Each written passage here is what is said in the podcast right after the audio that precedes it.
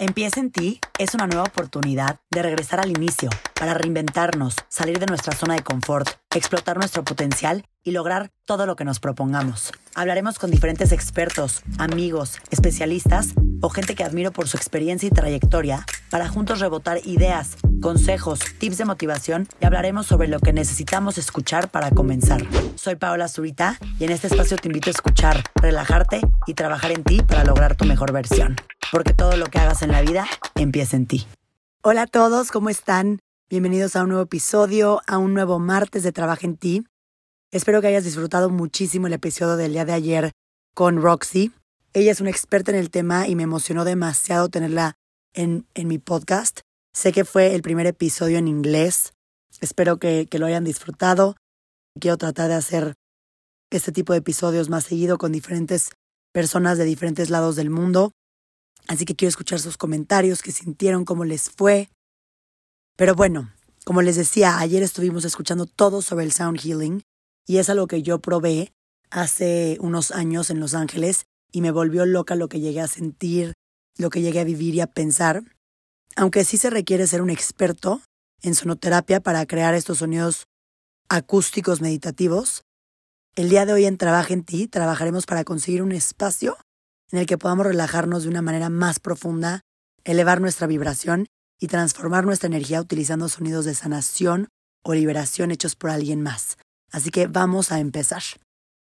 Para el ejercicio del día de hoy vas a necesitar tu libreta, como siempre, esa libreta tan especial que tenemos para trabajar en ti, una pluma, un lápiz, tu celular, un tapete de yoga o una manta, algo donde te puedas acostar, una bocina y 30 minutos de tu tiempo. Atención porque aquí van los pasos.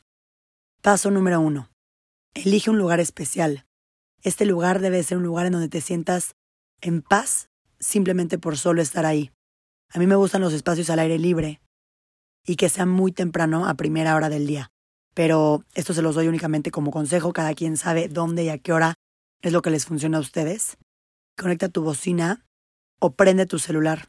Busca y escoge una lista en Spotify, en iTunes, lo que sea que tú utilices, escribiendo la palabra Sound Healing. Vas a encontrar muchas que se pueden adaptar para que el ejercicio sí dure 30 minutos o hasta una hora. Tú eliges. Paso número 2. Dale play. Cierra los ojos, escucha los sonidos y enfócate en los ritmos que te rodean.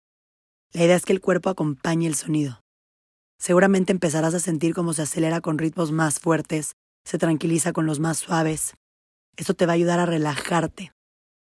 Mientras escuchas, piensa en un lugar en el que te encante estar, en un bosque, en la playa, en donde tú quieras. Transpórtate hasta ahí y vive el momento. Casi siempre que recurro al sound healing, yo me imagino en la playa, disfrutando de un atardecer, pero tú puedes elegir lo que quieras. Paso número 3. Describe tu lugar y los sonidos. En tu libreta, haz un pequeño escrito en el que narres cómo te fue en el lugar que imaginaste, qué te hicieron sentir todos esos sonidos. Mientras estás haciendo y viviendo esto con la música e imaginándote en qué lugar estás, no pienses en nada más que disfrutar el momento.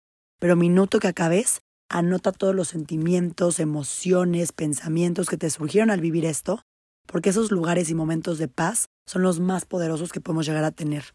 Una vez que domines la técnica, te recomiendo invitar a una o varias personas que la hagan contigo y compartan entre ustedes cómo se sintieron después, platiquen cómo vivieron esos momentos, esos sonidos y demás.